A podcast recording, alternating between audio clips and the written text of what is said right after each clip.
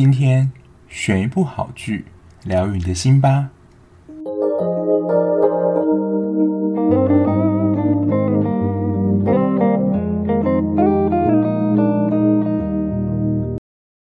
欢迎收听追剧二百五，我是小 B。Hello，大家，二零二一年呢，先祝大家新年快乐，也很感谢大家对于这个节目几个月以来的支持。那在今天介绍的节目戏剧开始之前呢，先跟大家闲聊，就是过去关于二零二零年的在这个节目的一些事情。那我第一集上传的时间大概是八月中左右，所以做到现在大概是五个月左右。那我觉得那个时候就比较随性一点，可能就是想到什么就录什么。那我自己在看的节目，然后也比较不会像现在可能有。特地的想一下脚本或可能要讲什么，所以大家会看到前期就是单纯在介绍节目，然后整体的结构也算是比较松散一点。那如果你是从前期就有一直在收听的听众，真是非常感谢，还愿意的听到现在。那我另外一个想讲，但这跟节目比较无关啦，就是我觉得我在录音的时候碰到一些比较痛苦的情形，因为其实我是在房间录音的。那因为我的房间，应该说我们住的地方啦，就是离两边的马路都非常近，所以即使呢，我其实大部分都是在晚上或是凌晨的时候录音。还是会有摩托车或是车子的声音呼啸而过，就被迫要暂停，或是只能把那一段整个的卡掉，我是觉得非常的烦。所以，其实现在大家听到的节目都一定是有经过剪接的，没有经过剪接，就是你们耳朵，我觉得真的会受不了。那其实我自己在剪的时候也会再听一下，如果真的有一些片段我觉得太大声的话，我就。干脆把它剪掉，因为我觉得我自己在听 podcast 也是一样，就是如果听起来的感受，不论是麦克风啊，或是外面如果有太嘈杂的的一些声音的话，其实真的会蛮影响，就是在收听的时候感受，而且耳朵真的还蛮不舒服的。所以我在录音的时候也尽量保持在一个比较安静的环境，让大家的耳朵可以舒服一点。那不论你是从早期就有在收听的听众，还是后来才有在收听的听众，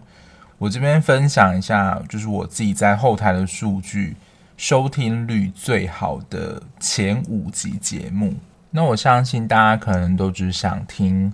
或是你自己有兴趣的节目。那其实对于整体的数据来讲，一般听众应该是没有这么大的兴趣了。不过我还是想要分享一下，就是我做的这。四十几集节目当中，收听率最好的前五名。不过，这个收听率呢，我觉得也跟收听的平台也非常有关系。因为一开始我上架的时候，基本上只有在 Apple Podcast 跟我自己 hosting 的平台，就是 SoundOn。有些人是用 SoundOn 这个播放器听的。但其实我的自己的流量最主要起来的原因，是因为呃，Mixer Box，就是我之前在《鬼灭之刃》的那时候有询问过的。就是那个 App 的播放软体，其实有蛮多的听众是在这个 App 里面听到我的节目。那我的节目开始被上架到那个 App 的日期，大概是在播出 Star Up，就是我的新创时代那个时期左右。所以那附近的集数跟接下来的集数收听率也会比较高一些。所以我想说的是，点击率不代表说那个节目或是那个戏剧好不好看，其实还是跟就是有你的节目有没有被人家听到是蛮有关系的。如果你是新的听众的话，就是不妨也滑到前面的集数去看看，说还有没有哪一些好剧是被你自己就是你自己也喜爱，然后可能错过的。因为我做剧的顺序基本上就是按照它播出的时序。如果是 on 档剧的话，基本上就是按照播出的时序，我就在做。但如果是比较可能以前的剧的话，就是我看完的时候，我可能就会做了。好，第五名呢，就是我觉得就在当时跟上那个 App 上架的风潮，就是 Star Up 我的新创时代这部韩剧，其实在后翼弃兵就是。人气比较下滑之后，因为《后翼弃兵》其实在 Netflix 大概有占了将近一个月的榜，就是第一名的榜。那其实 Star Up 就是大概也都在一二名左右徘徊，所以其实还是看得出这一部韩剧还是有蛮高的人气的。然后第四名我有点意外，应该说真的蛮意外的，是之前才刚播出的《机智的牢房生活》。我会觉得蛮意外的原因，是因为这不是 on 档剧，而且是二零一七年的剧，已经是三年前的剧。但是因为我是现在才看到啦，我是不晓得是说，因为大家都有看过，所以会就直接进来听，因为就没有暴雷风险。因为这已经是一部已经三年前的剧，但这一部我觉得就真的蛮好看的。当然也是因为申元浩导演他的拍摄手法非常的吸引人。所以我相信也是累积了不少的粉丝。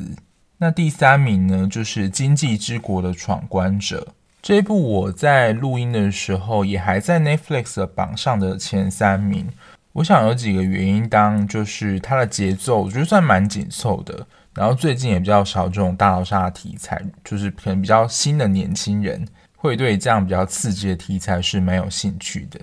然后加上它集数也不多，所以算是好入手。所以我想这也是他会蛮受到欢迎的一个原因啦。然后第二名呢是《鬼灭之刃》，《鬼灭之刃》它就是一个非常有名的 IP 嘛，就是我觉得可以是继《海贼王》《火影忍者》之后最近最红的一个动漫了。所以我想它的人气会这么高，我想是其中一个原因啦。那还有一个原因是，就是前两名其实都有被 App 或是软体推荐过。那像第一名，大家就猜到是哪一部嘛？当然也是他在票房表现非常好，就是《孤味》，他甚至算是超前了《刻在你心里的名字》，率先破亿的国片。当然，我觉得《孤味》这部电影本身是情感上非常细腻跟丰富，所以也是相当动人。之外，那在点击率上，就是 Mixer Box 跟 KK Box 这两个 App 都有，就是算是有特别的。把我这期节目有特别亮出来，就是曝光度有提升啦，所以我想大家也在这个机会，就是认识我这个节目，然后听到那一集的《孤味》。以上就是我自己的频道，就是收听率最高的影片。但有一支我想要特别讲一下，就是也可以说最令我惊讶，就是《蝴蝶梦》那一支电影，因为它其实就是 Netflix 上的电影嘛。那时候其实我就是。有点跟风的性质去做那一支影片，因为那一支电影其实在当中 Netflix 的电影榜上是排名第一的，所以我就想说，嗯，那应该蛮多人看的。那电影的本质应该是不错吧？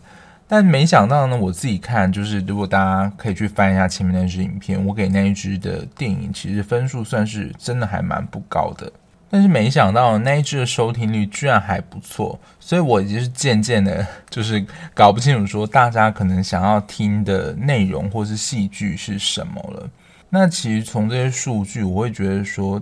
电影是因为它的集数没有这么多，就可能一两个小时内就可以看完，所以大家会比较愿意看。所以在这几集的电影收听率相对来说也会比较好。不过大家也不用担心啦，虽然我觉得还是希望说能够符合大家的口味，但是我的频道应该还是会以剧集为主，只是说有一些热门的电影或是我真的想看电影的话，当然也会分享给大家，然后来跟大家分享一下我最近在追的剧。上一次分享我最近在追的剧是哪一集，我也忘记了，但我先跟大家讲一下我最近在追的剧，可能之后也会上啦。第一个就是还在 on 的，就是驱魔面馆，然后伯杰顿家族名门喜事这一集，如果有在 follow 我的 IG 就知道，就是我看了前两三集，就是有点想要弃掉。不过我今天在看它的排名的时候，已经排到总排名的第五了，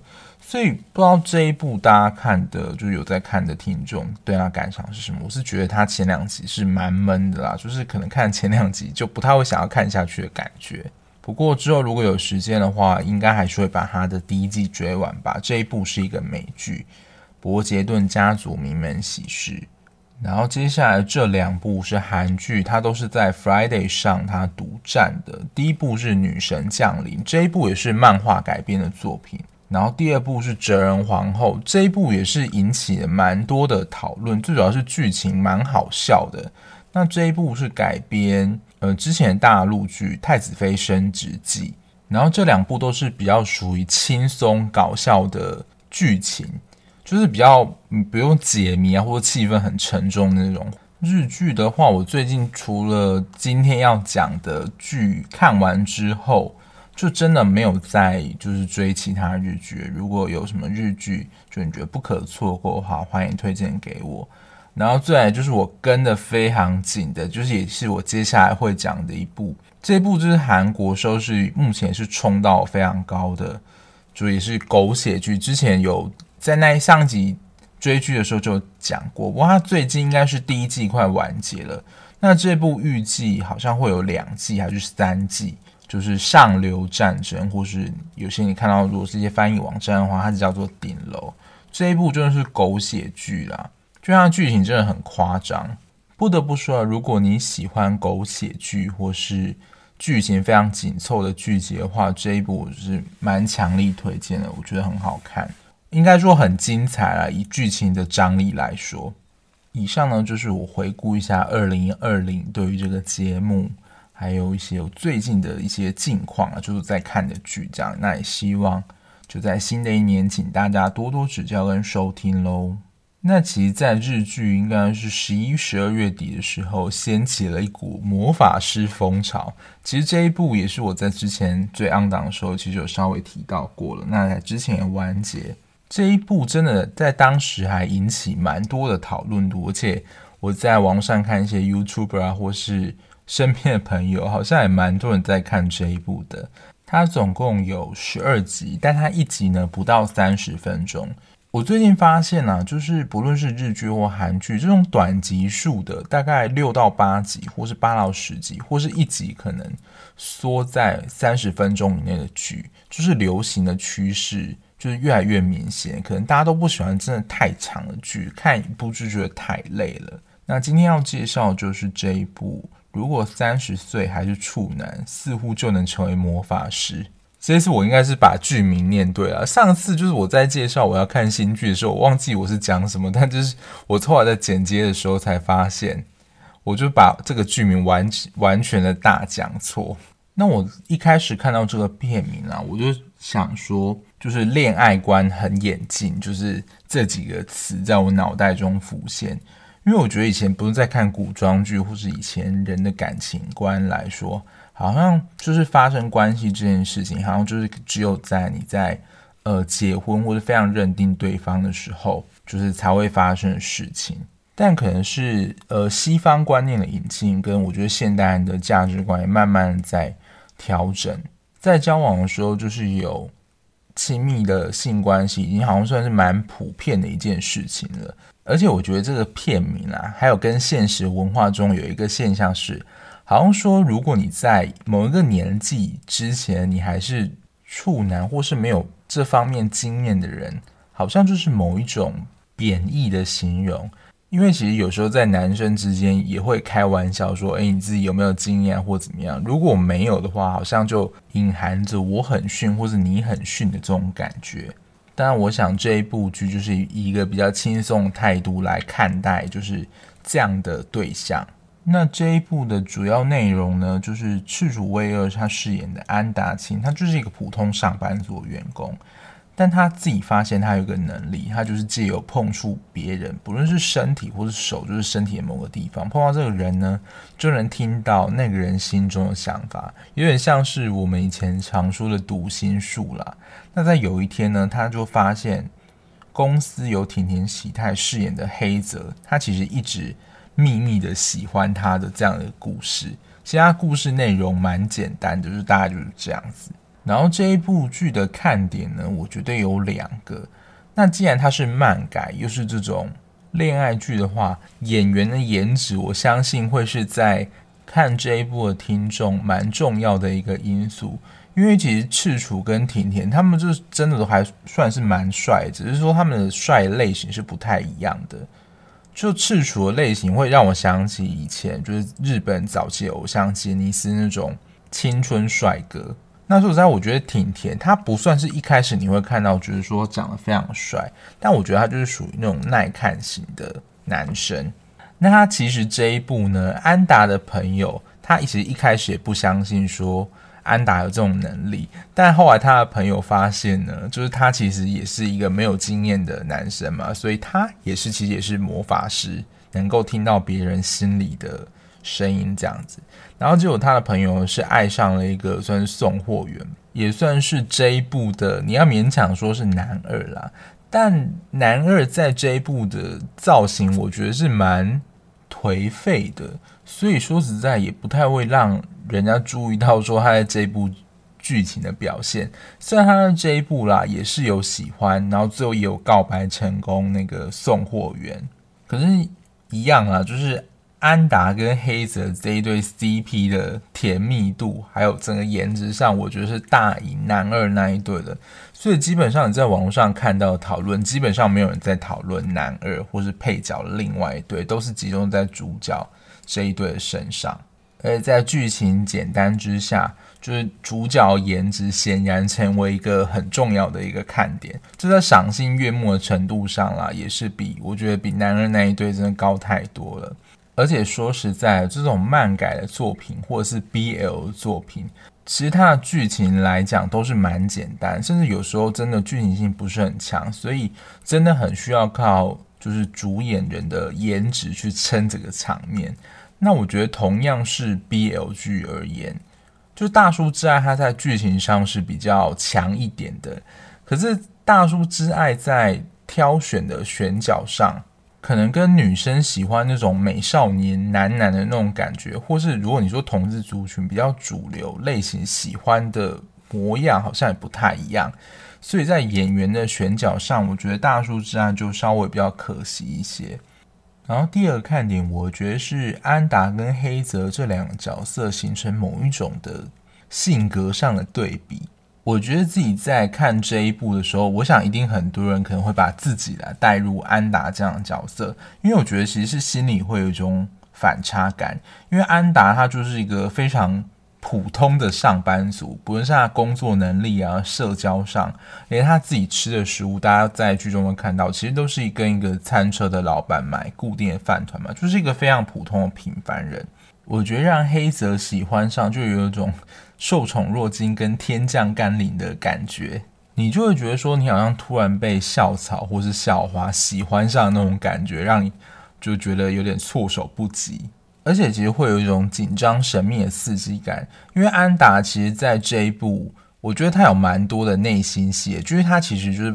刚刚提到，他只要碰触到别人，他就可以读到对方的心声，所以他其实都知道对方正在想是什么。而且可能读到这些内心戏，其实有时候听起来是蛮害羞的。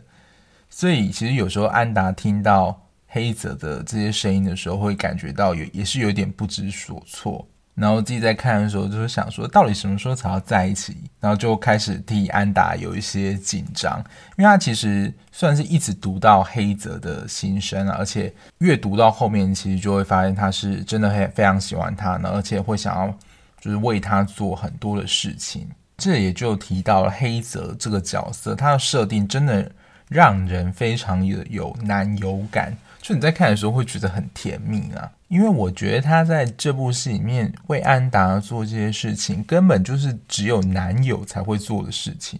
因为他在有一集就是安达在公司不舒服，然后直接在他们的公司的门口晕倒之后呢，黑泽是直接公主抱起了安达，然后直接去看医生，然后回家休息等等，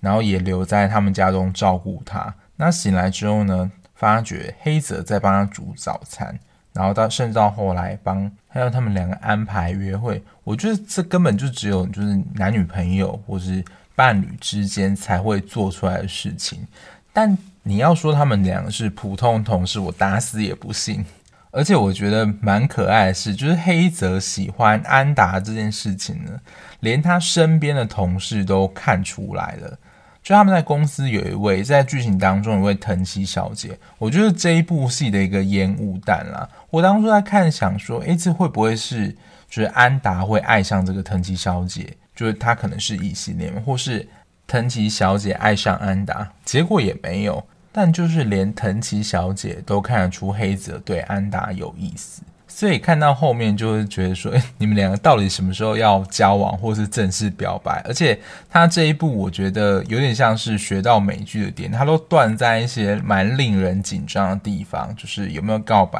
啊，然后有没有在一起，或是另外一个人的回应是什么？我觉得虽然剧情不大，但是我觉得他在整体的顺序安排上，我觉得看的是还蛮顺的。然后我觉得这一部的导演蛮厉害的，就是他会有一些画面，其实就是在拍摄他们两个，其实会有一些不经意的互动，然后是塑造出那种两个人好像快要在一起那种感觉。我蛮印象深刻的，也是我在录这一集的时候，稍微再回放一下一些片段，就在安达生病的那一集，我想只是黑泽要把。安达扶到床上的时候，就突然变成两个人，就是压在床上这种，可能接下来会发生一些事情的画面，就是很吊观众胃口啊。但那时候两人的关系其实还并没有真的这么接近，所以那时候也会想说，就是黑泽到底什么时候要跟安达告白，就不自觉替他们紧张，然后会有这种紧张感，其实也是来自于说。黑泽他在不论是在公司人面前，或是他其实在在跟安达告白之前，他的表现是是蛮镇定，就根本不会看得出来说这个人对安达就是有特别的意思，或他心里的 OS 其实可能会讲出一些蛮肉麻的话。那我觉得另外有一个比较特别的桥段，我想讲的是，就是安达有这种魔法师，其实就是我觉得有点像是读心术这样能力，他除了读出。黑泽对他的心意之外，他这样的魔法其实也有发挥在他的工作上。有一集，他就是有一个顾客，就是对他们的不满意，然后又都不说，他就是在生闷气。然后这时候安达呢，就想要利用，就是碰触他身体，了解说他在生气的原因。然后后来呢，好不容易有一个机会，就是。他可以去触碰那个人，然后才发现他生气的原因呢，只是因为他们没有事先准备蒙布朗，就是这样的点心让他吃，所以他心情才不好。那这也是安达在碰触到那个客人的身体的时候读出一个讯息。那我想这也是他在第一次工作中用这个能力去有好的表现。那当然，他后面的剧情走向就是安达其实也会渐渐的有点自我怀疑说。他都用这样的能力来知道，可能别人想要做什么或说什么，或甚至在工作上，他其实不是靠他自己的能力去完成，去达到可能客户或是长官对他的要求，所以他其实就有一点想要试着不用魔法，靠自己的力量去解决或完成事情。所以最后，其实黑泽跟安达两个人之间有一点小变化，就是。安达也向黑泽坦诚说，就是他其实有这样的能力，所以他有时候才会知道说要如何的应付或是应对黑泽的反应。其实并不是他靠他自己真正的力量，而是靠这个魔法力量。所以我在想，安达也会想说，黑泽你喜欢上的是有魔法能力，能够迅速回应，然后表现出就是你想要反应的我。并不是那个原本真正的我，所以在他们之间感情就陷入了一些小危机。我觉得现在编剧也都是真的蛮会折腾人的，这都会在比如说大结局的前戏突然来了一点变数，让人想说，诶，会不会他们两个就分开，或是他们两个就不在一起的？但通常啦，蛮快就会和好如初，或找出修复的方法。那当然，在误会澄清了之后呢？安达就失去了魔法能力，那他失去了魔法能力，大家就应该知道是什么意思了吧？对，这边也不用说得太明白。反正之后呢，就是他们两个，我觉得就算 happy ending 啦。然后我真的不得不说，这一部真的蛮多人看，而且讨论度也是颇高的，有点出乎我的意料之外。那在看这一部的时候呢，我就会想到他们两个，就是黑泽在。追求安达的情况，因为黑泽其实在这部戏中，他蛮算是被动的一个角色，因为他都只是读黑泽内心的心声嘛，所以他在这段关系当中算是比较被动的一个角色。然后黑泽相对来说就是一个比较主动角色，所以我想起就是在关系当中，你是那种比较会主动的去付出、照顾别人的角色，还是你是享受那种被照顾人的这种类型？因为我觉得在过去的感情当中的刻板印象，就一定是男生是主动的追求方，那女生呢，可能就是被动的接受方，或是被人照顾这样的角色。那我觉得，因为时代演变了，所以其实不论是男追女，或是女追男，或者是两个男生、两个女生之间彼此的追求，其实好像也没有一个固定的模式或是一个模板。我会特别想起来这件事情，就是我硕班同学他的研究论文题目就是主动追爱女性的恋爱经验，就跟刚刚提到的原本可能都是男生扮演主动追求方，其实是一个蛮不一样的经验。所以其实我想，女生主动追爱这件事情，说实在也不是什么就是很特别奇怪的事情。不过这是单一一个人的状况来看，可能比较单纯一点。那我想啦，爱情之所以会是一个万年不败的话题，就是因为两个人的可能产生的变化性太大了。因为如果就像我们刚刚看的，有一方是付出比较多，扮演主要照顾另外一个人的角色，然后一方就是比较享受这种被照顾的感觉。如果不了解的，我们从或从客观上来讲啊，好像会是某一方一直投入付出，就是在照顾另一半，但其实。对于那种你是借由付出的过程当中感受到自己的价值，而伴侣的回馈跟回应对你来说就是一种增强人，这反而对他是比较好的状态。而乐于被照顾的人，他其实也在感受到对方的安全感，也觉得说他自己是重要的。所以，其实，在刚刚所说的情况当中，他们有点像是各取所需的状态。虽然你在客观上看起来是不平衡的，但我想这也是他们在关系当中其实很微妙的一个部分。所以，其实大家可以想想看，你跟你，如果你有伴侣的话，你跟你伴侣在照顾跟被照顾之间，那个动力的关系是怎么样？也许有一方就是他本身就比较喜欢多付出或多照顾一点，那一方是比较乐于被照顾，那我觉得当然没有问题。但也其实也有蛮多，我觉得是就是一半一半互相公平这样的关系的信念。那如果两个人都维持这种公平或关系的信念，那当有一方啦感觉上自己付出的比较多的话，可能就会产生一些争执。所以我想，不论是你是想要付出多一点的人，或是你想要是担任就是被照顾多一点的人，其实我觉得他没有什么好坏，或是哪一个比较好之类。其实这真的就是看你们两个人之间在价值观上是不是能够适配的起来。那说实在，只要能够达成平衡的话，我相信在你们两个关系比较不会因为就是付出的多寡而产生就是冲突。总结来说呢。这部戏其实以剧情上，我觉得它的剧情上算是比较薄弱啦，但它就真的是蛮单纯，就是一个恋爱的一个剧情。那整体的剧情一直围绕在就是安达读出黑泽的心声，然后黑泽一直想要就是表达对安达的好感，这样子来回的过程，然后最终向他告白的这样的一个剧情。所以，如果你追求是那种看剧剧情的精彩度，或是剧情的丰富度的话，这一部我就觉得其实没有这么适合，因为它就是蛮单纯的一个恋爱剧。但如果你是追求轻松看剧，然后享受那种人家说的姨母笑，在黑泽对安达追求这种过程当中，这一部是还蛮适合的。但我想它就是一个我觉得蛮轻松的小品，看完之后心情会觉得蛮好的。然后，当然想要看帅哥演戏的话，我觉得这一部两个男主角的颜值也都算是蛮高的。那以上就是这一部，如果三十岁还是处男，似乎就能成为魔法师。这个片名真的是蛮长又蛮难念的，那就推荐给大家喽。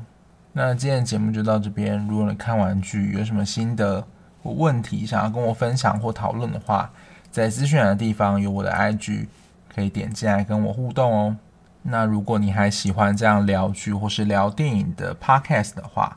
可以在订阅的地方帮我订阅。然后如果可以评分的话，请给我五颗星，让我的节目让更多人知道哦。